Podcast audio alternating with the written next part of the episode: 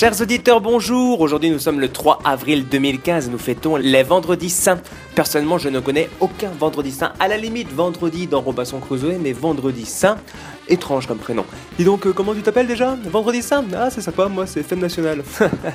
Bref, le 3 avril 1367 a changé la face du monde car c'est ce jour-là que le breton du Guesclin au service du roi Charles V a été fait prisonnier par les Anglois lors de la bataille de Najera en Riora, donnant ainsi à la France un visage plus développé qu'il aurait pu être.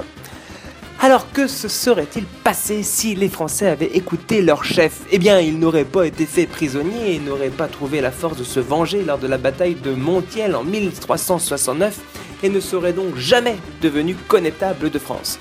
Du Guesclin, pas connétable, c'est une France qui perd la guerre de 100 ans, et donc une France anglophone. Une France anglophone devient une France meilleure en langue étrangère. Une France euh, meilleure en langue étrangère, c'est des jeunes qui trouvent plus de travail. S'ils trouvent plus de travail, il y a moins de chômage. S'il y a moins de chômage, il y a plus de consommation. Plus de consommation, c'est plus d'inflation. Plus d'inflation, c'est des prix qui augmentent. Des prix qui augmentent, c'est aussi le prix des voitures qui augmente. Des voitures plus chères, c'est plus de vélos. Et plus de vélos, c'est une France qui ressemble au Vietnam des années 90. CQFD. Rendez-vous lundi pour une nouvelle Uchronique. Que se serait-il passé à 6 avril?